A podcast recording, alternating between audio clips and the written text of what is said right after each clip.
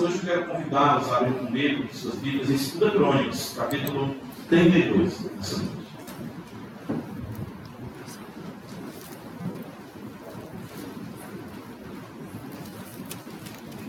Segunda Crônicas 32.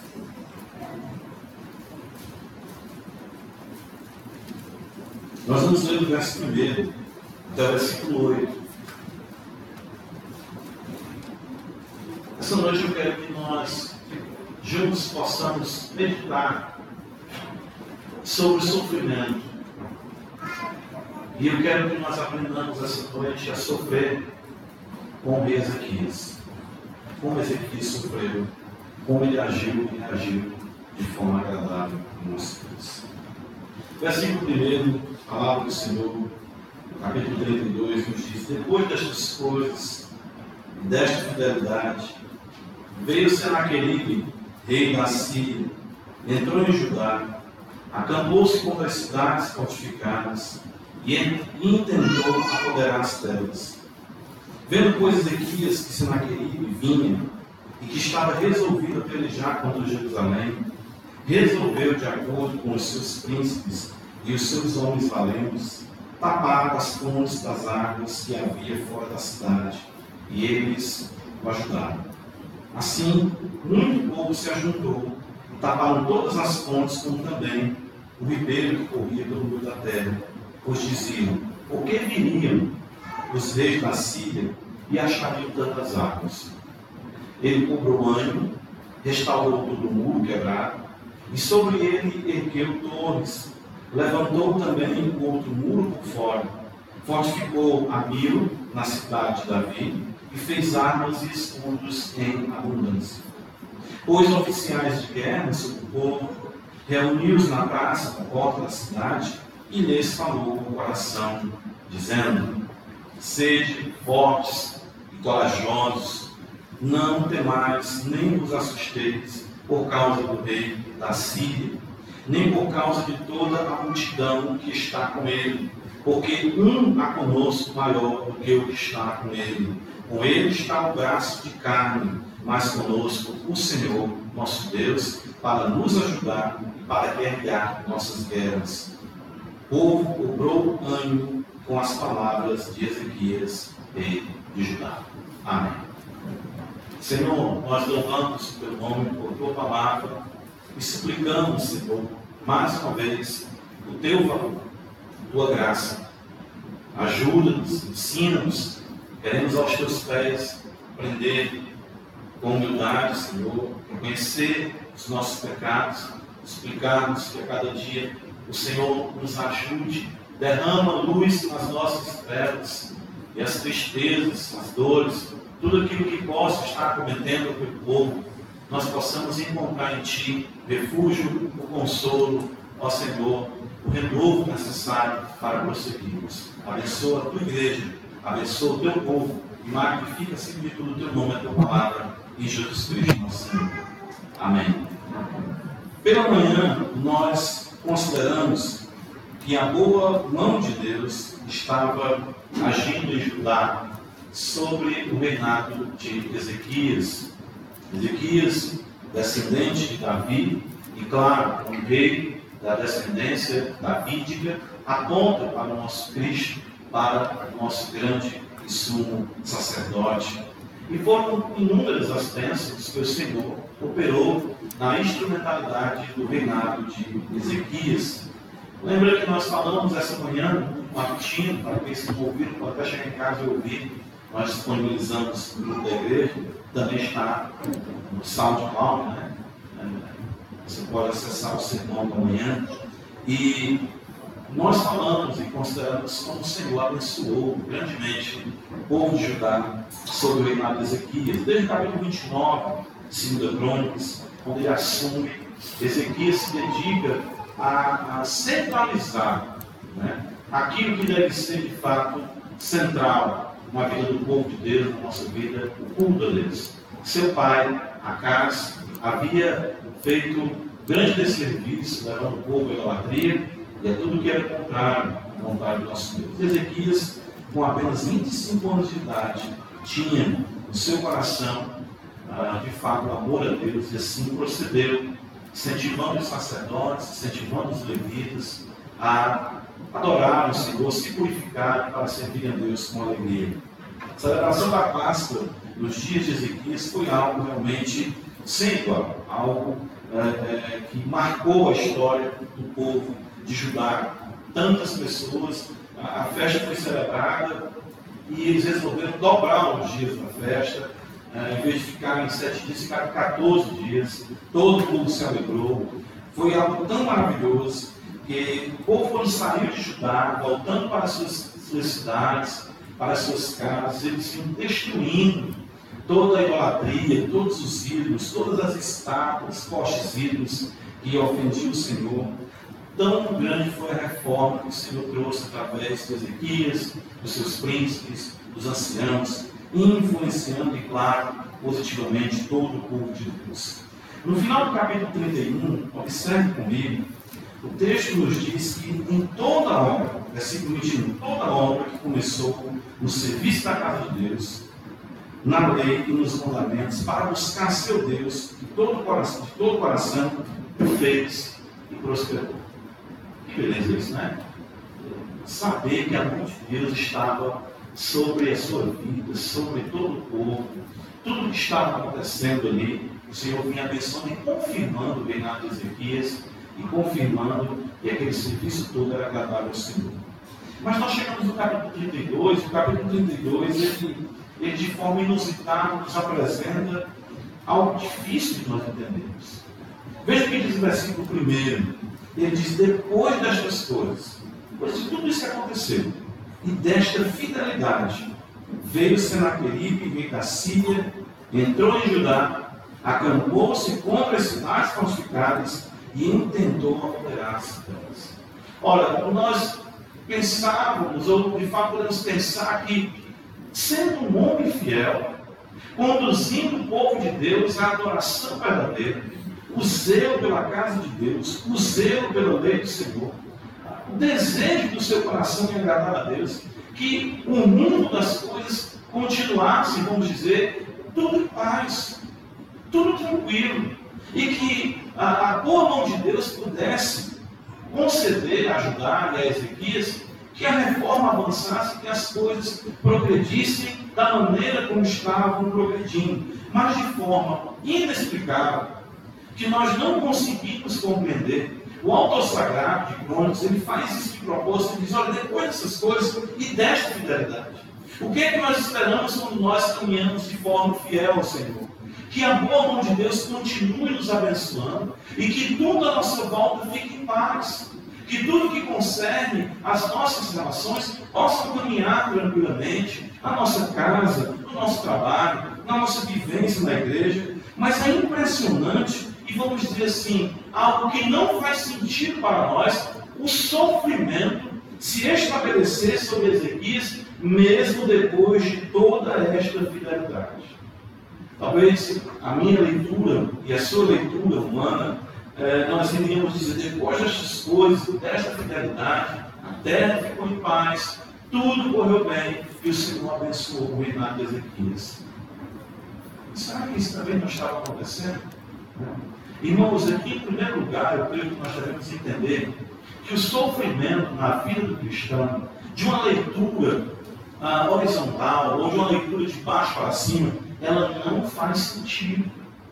Todos nós somos acometidos por sofrimentos e aflições que não fazem sentido na nossa vida. É isso de fato que acontece com Jó.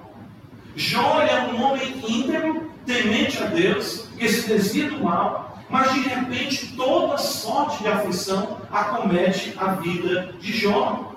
E nós vamos querer, de fato, o livro de Jó ele traz essa grande indagação. Por quê? Nós que estamos lendo a revelação, o livro, a Sagrada Escritura, nós entendemos que o diabo está questionando a fidelidade de Jó. Nós entendemos que Deus está provando a Jó. Mas nada daquilo está claro para Jó.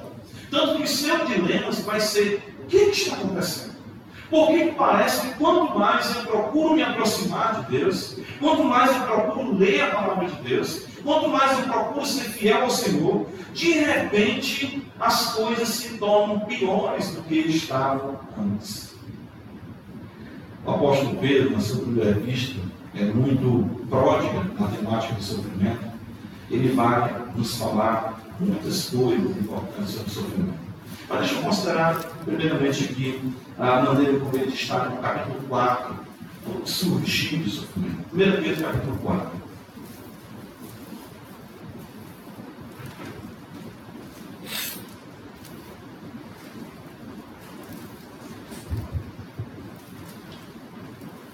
Pedro diz, no versículo 12: Amados, não estranheis o fogo ardente que surge no meio de nós, destinado a provar-vos, como se alguma coisa extraordinária vos estivesse acontecendo. Mas é isso.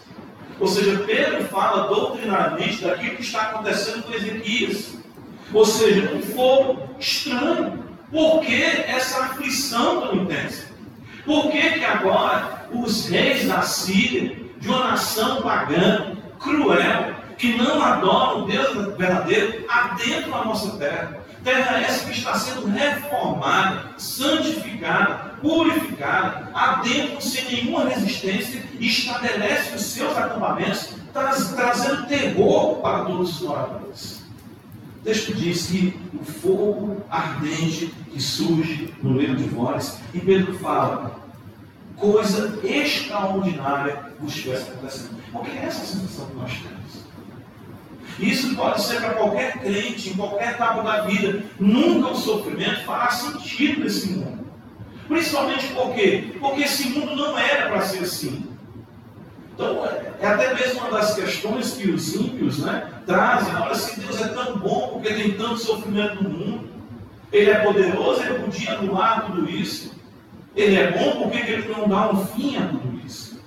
Mas o que é interessante, como Ezequias reage capítulo 32 de 2 Crônicas, o texto destaca que Senaqueribe ele invade Judá, ele acampa-se ali, nas, ele se acampa nas cidades fortificadas e ele tenta se apoderar das mesmas.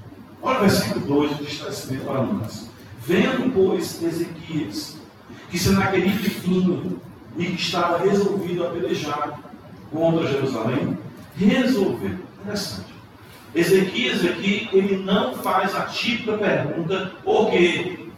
Ezequias não se amargure, aqui está a sua reação diante do sofrimento, que eu creio que é a reação que nós devemos buscar diante de Deus como cristãos. Não é questionarmos o porquê as coisas estão indo mal. Não é questionarmos o porquê que isso está acontecendo, mesmo depois de termos sido fiéis ao Senhor. Mas nós devemos agir e agir não apontando e não lançando para Deus a culpa do que está acontecendo. Por que Ezequias não faz isso? Porque ele sabia e tinha confiança que a sua vida estava nas mãos de Deus e que soberanamente Deus estava fazendo o que era de acordo com a sua vontade e melhor para o seu povo. É muito difícil nós, nós, nós abraçarmos isso. Isso intelectualmente é muito fácil nós aprendermos. Nós dizemos isso, Deus é soberano. Mas quando a coisa aperta na nossa experiência, quando nós enfrentamos a doença, quando nós enfrentamos a, a, a perda de um ente querido, quando nós enfrentamos a perseguição, quando nós enfrentamos a escassez, nós começamos a questionar onde está a boa mão de Deus. Mas Ezequias não fez isso. O texto diz para nós que o Senhor estava com ele. Ezequias sabia ele sabia que Deus o tinha feito rei e que tudo o que estava acontecendo procedia da mão de Deus. Então ele descansou. Ele não ficou ah, alarmado, ele não ficou, vamos dizer, totalmente paralisado com o que estava acontecendo. Ele deu continuidade à sua vida.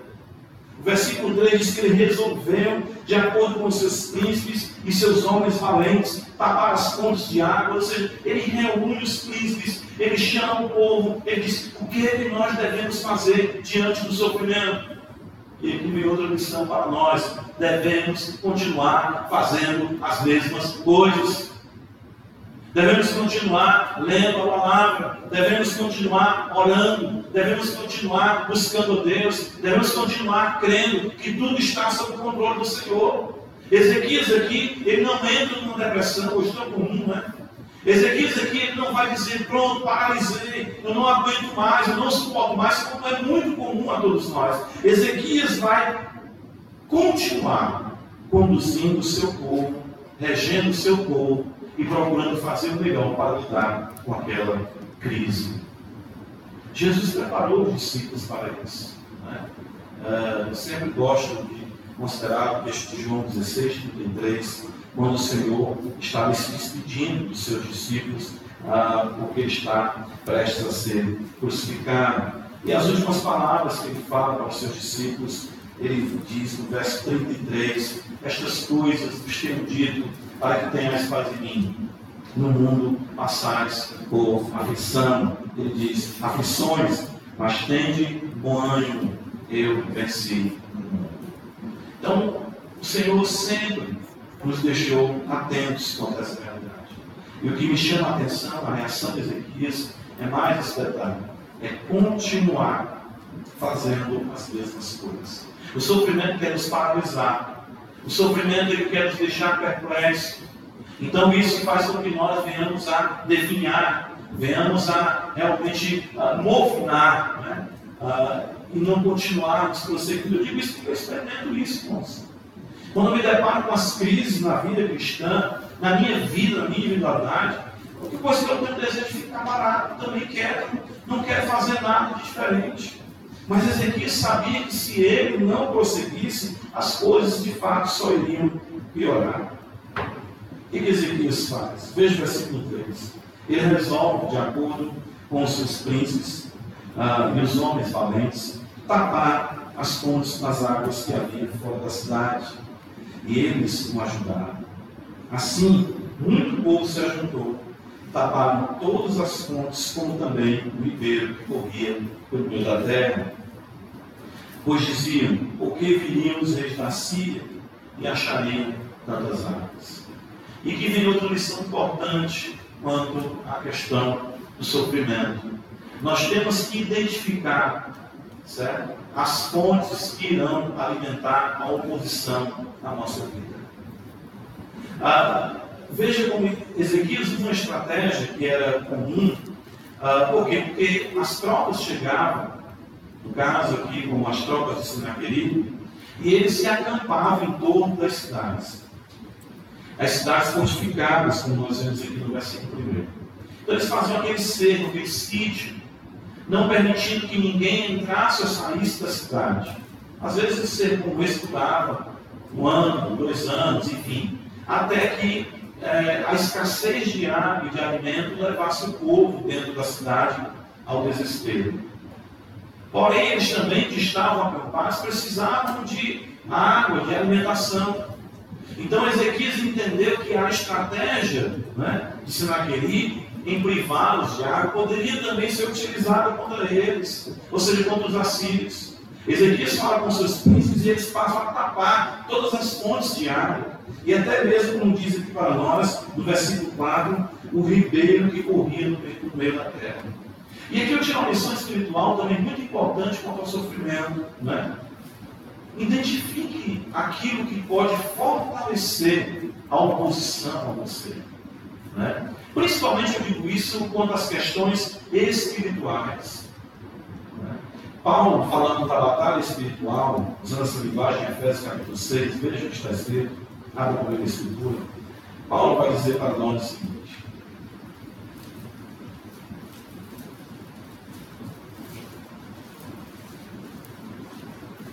Paulo usa uma estratégia.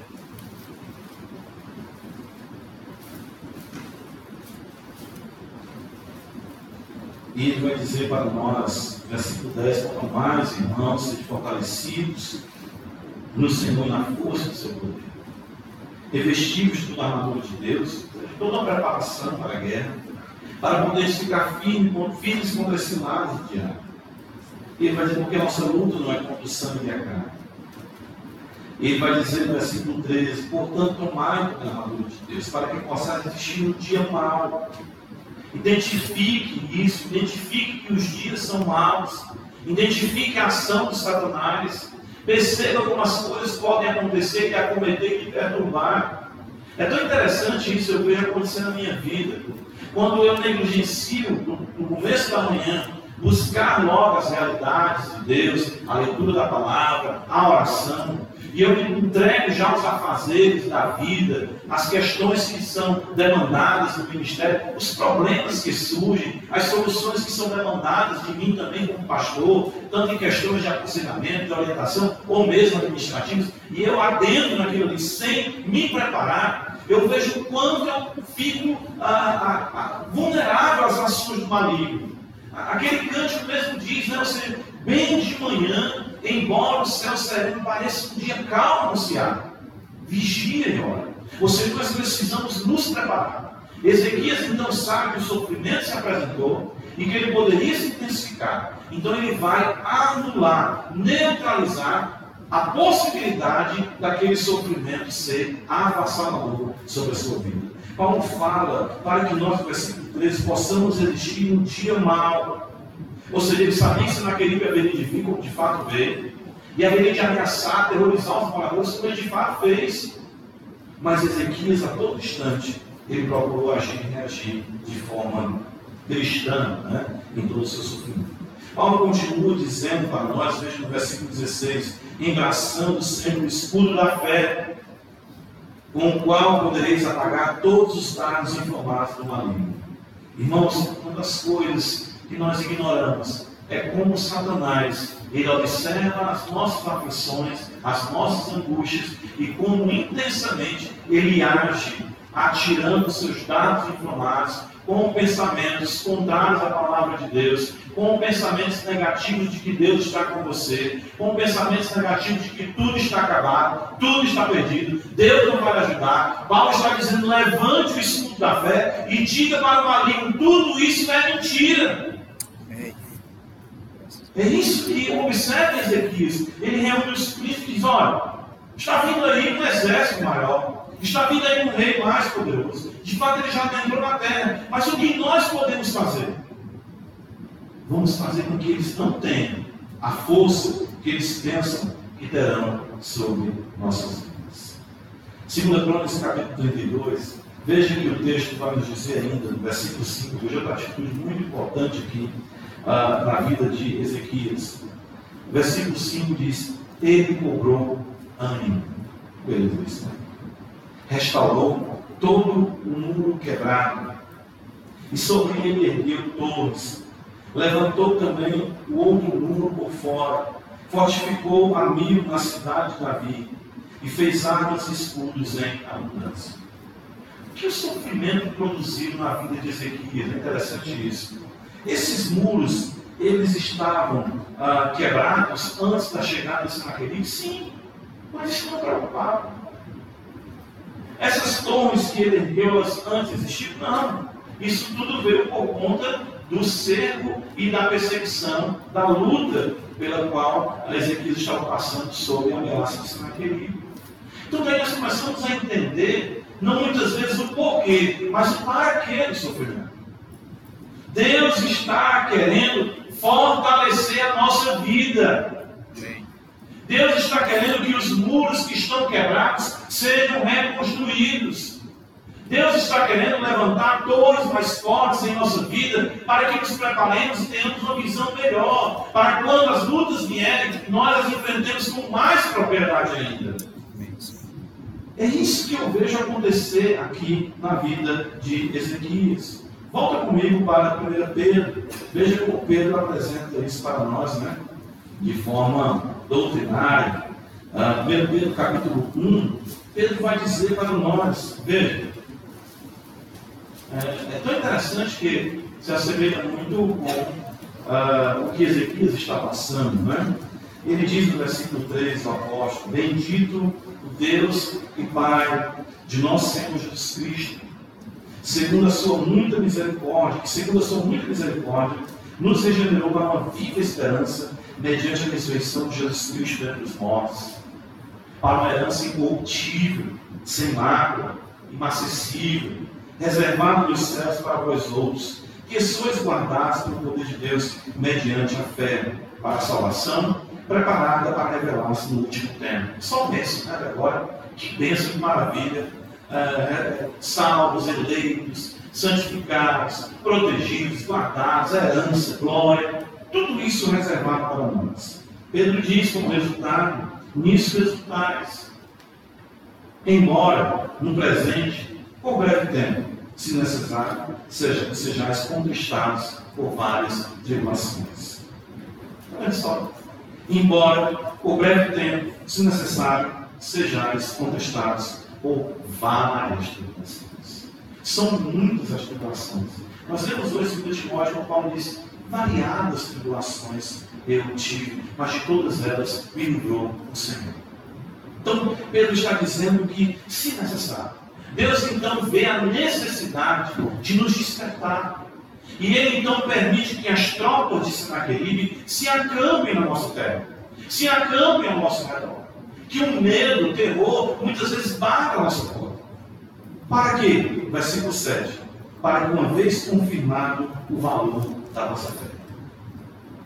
Irmão, você vai perceber, eu digo isso para você, com o passar do tempo, tenho experimentado isso é, de forma mais intensa, quanto mais o tempo passa. Você vai perceber o caráter indestrutível da sua fé, ainda em momentos que você mesmo se levante É isso mesmo, sim. Seu coração vai dizer para você que tudo acabou. Seu coração vai dizer para você que não tem mais jeito. O seu coração vai dizer para você que tudo isso que você aprendeu é ficção, é história, essa palavra não é verdade. Mas a chama permanece acesa no seu peito porque ela é divina. Amém. É isso que eu tenho experimentado. Quando a gente está falando sobre calvinismo, falando sobre perseverança dos santos, é essa, de fato, é esse o aspecto prático. Eu já cheguei a falar isso em sala de aula, mas claro, explicando o contexto, dizendo, irmão, ainda que eu queira me lançar na perdição, eu não posso fazer isso porque eu não me pertenço mais a mim mesmo. O Senhor é o meu dono, Ele é meu proprietário. E Ele diz: acabou-se a conversa, você não vai se governar, você vai passar por isso e depois tudo vai ficar bem novamente. E assim nós vamos caminhando. E assim nós vamos gemendo. E o Senhor vai nos sustentando. O texto que nós lemos hoje, o nosso irmão aqui Efésios capítulo 1. O Senhor foi quem fez tudo. Ele que nos reservou para si mesmo. Veja no versículo 7, para que uma vez confirmado o valor da vossa fé, muito mais preciosa do que o ouro perecível, mesmo apurado por fogo, redunde em louvor, glória e honra na revelação de Jesus Cristo, a quem não havendo visto, amais, no qual não vendo agora, mas crendo, exultais com alegria indizível, cheio de glória, obtendo o fim da vossa fé, a salvação da vossa alma. Tudo isso que você está passando fará com que sua vida seja melhor. Amém. Na sua relação com Deus, no conhecimento de Deus se aprofunda as raízes da nossa fé. Tiago também, ele é muito próximo nessa temática, e no capítulo 1, estive falando para os irmãos, recentemente no contexto, foi um, um pastoral, foi um bem, mas Tiago vai dizer para nós isso. Tiago capítulo 1, abre o versículo.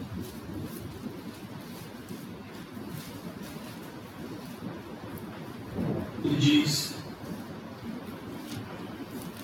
meus irmãos, 2, tem motivo, tem como motivo de toda alegria passar por várias provações.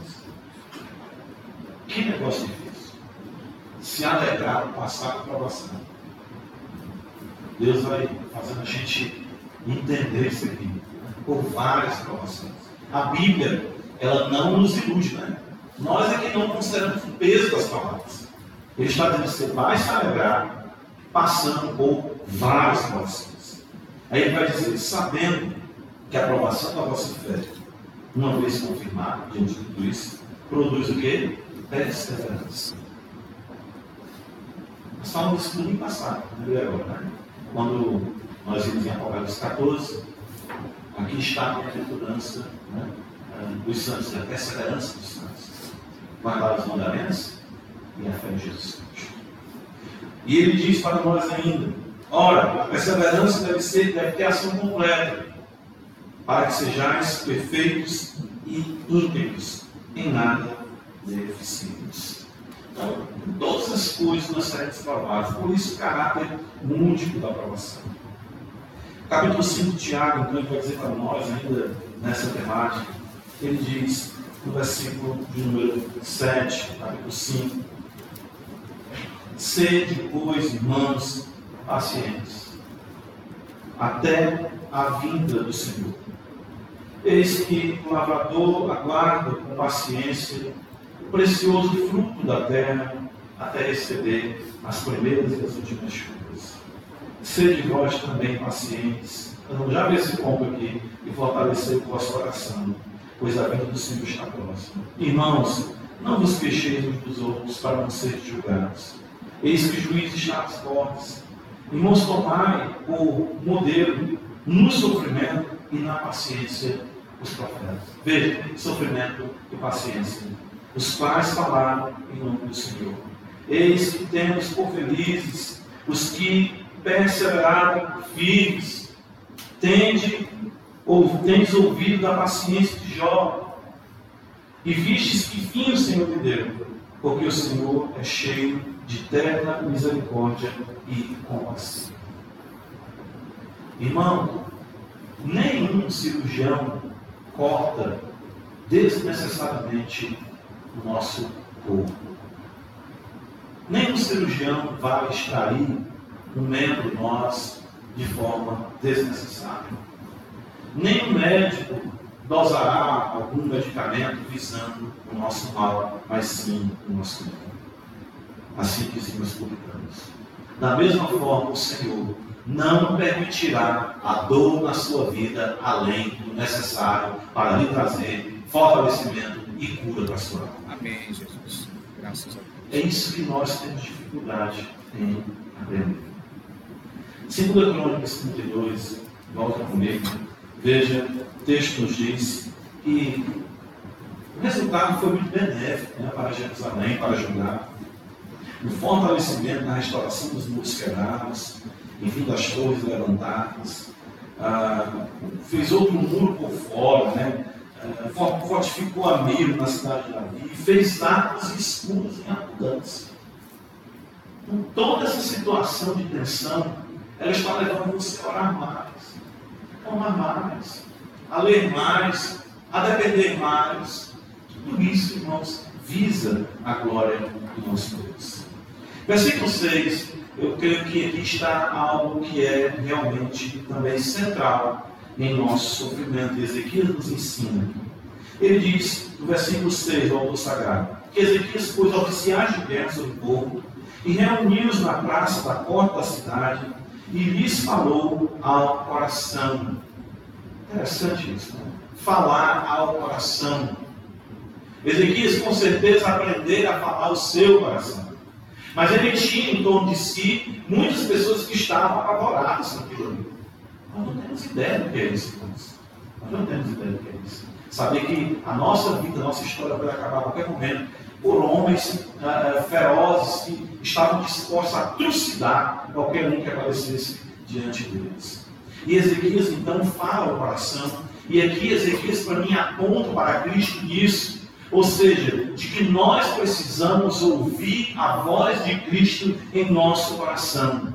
Nós perdemos todas as batalhas, nós perdemos todas as lutas quando nós não pregamos para o nosso coração. Nós precisamos fortalecer o nosso coração. É por isso que Provérbios, capítulo 4, versículo 18, né? ele vai dizer para nós, texto que eu gosto muito de citar para a igreja, de fato, versículo 23, sobre tudo que se deve guardar, guarda o teu coração, porque dele, ou seja, do coração, procedem as fontes da vida. Irmãos, todas as nossas lutas, elas são ganhas ou perdidas na esfera do coração. Não é sabem o que está à volta de nós. O que está à nossa volta, enfim, vai ser indiferente se o nosso coração permanecer forte no Senhor. E aí, como eu já falei muito dos irmãos, eu sempre lembro disso, disso hoje. Se nós formos fracos em nossa comunhão com Deus e entrar na nossa relação no coração, nós seremos fracos em todas as outras coisas. Os momentos em que eu me encontro mais fraco são os momentos em que eu deixei de falar o meu coração. Foi o momento em que eu deixei de usar o Salmo 103 e dizendo: Bendize a minha alma Senhor, e tudo que é em mim, bendiga o seu santo nome. Mas eu acabei de receber a notícia de que eu perdi meu emprego. Bendize a minha alma Senhor. E não te esqueça de nenhum só dos teus benefícios. Mas eu acabei de receber a notícia de que ninguém gosta de mim. Bendize a minha alma Senhor. Ele é quem perdoa todas as tuas iniquidades. Ele é quem sara todas as tuas enfermidades. Ou seja, sempre nós vamos receber. Amanhã existe já na relação do dia mal a porção devida de maldade para mim e para você. Mas se nós não falarmos ao nosso coração, se nós não pedirmos, Senhor, vence a mim na esfera do meu coração, nós não iremos conseguir lidar com as demandas desse mundo. E uma coisa que a Escritura, de fato, a fé faz conosco, ou seja, como crentes, é nos tornar sensíveis e o conhecimento da verdade nos faz muitas vezes sofrer mais nesse mundo, porque nós entendemos o que está acontecendo, nós discernimos a maldade e aquilo nos perturba. Se nós não falarmos ao nosso coração, nós não iremos conseguir prosseguir em nosso caminho cristão.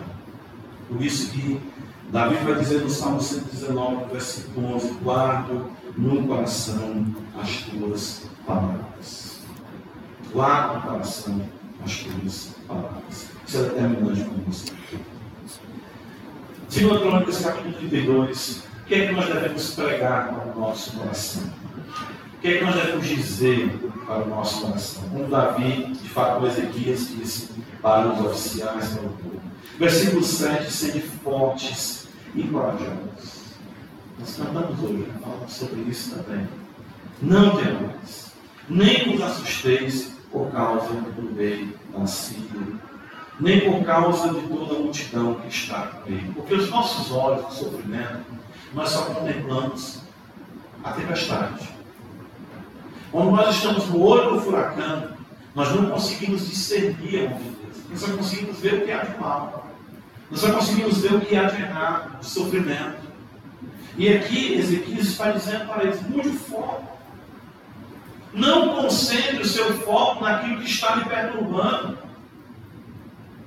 Ezequias diz: há conosco aquele que é maior, maior do que que está com ele.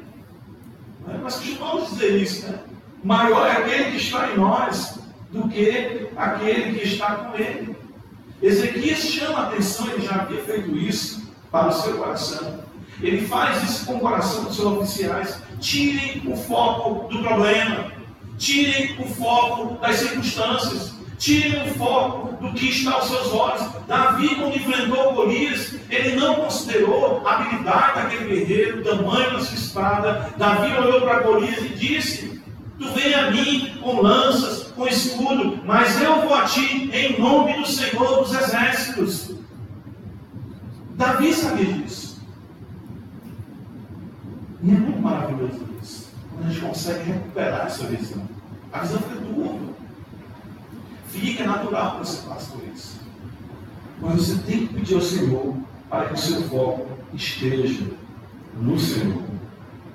Versículo 8, então, ele conclui dizendo Ezequias: com ele está o braço de carne, mas conosco o Senhor nosso Deus, para nos ajudar e para guerrear as nossas guerras. Quando você considera né, a grandeza do Senhor, nada nem ninguém à sua volta se tornará grande. Vai dizer, o braço deles são braços de carne, a conspiração deles são conspirações humanas. O que eles estão fazendo aí são coisas que irão cair por si mesmos. Enfim, e ainda que eu estou fundando na minha vida, o Senhor é o Senhor nosso Deus. Ele está conosco para nos ajudar a guerrear todas as nossas o resultado, então, veja no versículo 8, é que o povo cobrou ânimo. E é o que nós precisamos. Nós precisamos, irmãos, aprender a lidar com o sofrimento. E o que eu observo aqui em Ezequias são essas lições preciosas diante das muitas lutas que nós enfrentamos e que nós ainda devemos enfrentar. nós devemos entender que fidelidade não é sinônimo de ausência de problemas. Não é. É uma, uma coisa que nós. Ah, uma armadilha que nós mesmos criamos e nos amarguramos. Não pode, Senhor. Não, Ezequias não faz isso. Ezequias vê o problema, Ezequias não murmura, Ezequias não fica amargurado, Ezequias busca estratégias de como aquilo não ter tanto poder sobre ele, ele tapa as fontes que o inimigo poderia utilizar contra ele. O sofrimento produz em Ezequias a, a fortalecimento da nação dele, isso pode ser contemplado na própria infraestrutura da cidade, que aponta para nós, na realidade, de fortalecimento da nossa caminhada com o Senhor. Muitas armas, armas e escudos em abundância, fortalecimento de muros caídos. E ele entende que se o coração for fortalecido, considerando o Senhor em vez do problema, nós iremos entender que maior é o Senhor, que não age e não depende do braço da carne, mas que unicamente age, claro, pelo seu poder para a sua vida. E é aqui onde nós teremos ânimo mais uma vez. É aqui onde nós teremos fortaleza mais uma vez. Quando aprendemos a confiar no Senhor, nós aprenderemos a sofrer melhor para a glória de Deus. Amém? Vamos nós te agradecemos por tua palavra. Ela é a verdade e nós precisamos dessas verdades fincadas em nosso coração para que prossigamos. Não sabemos como estaremos mais tarde, ou amanhã, ou depois da manhã. Nós somos instáveis, mas o Senhor permanece mesmo para sempre. Nos ajuda, Senhor, nos nossos devaneios. Nos ajuda, Senhor, nas nossas incoerências.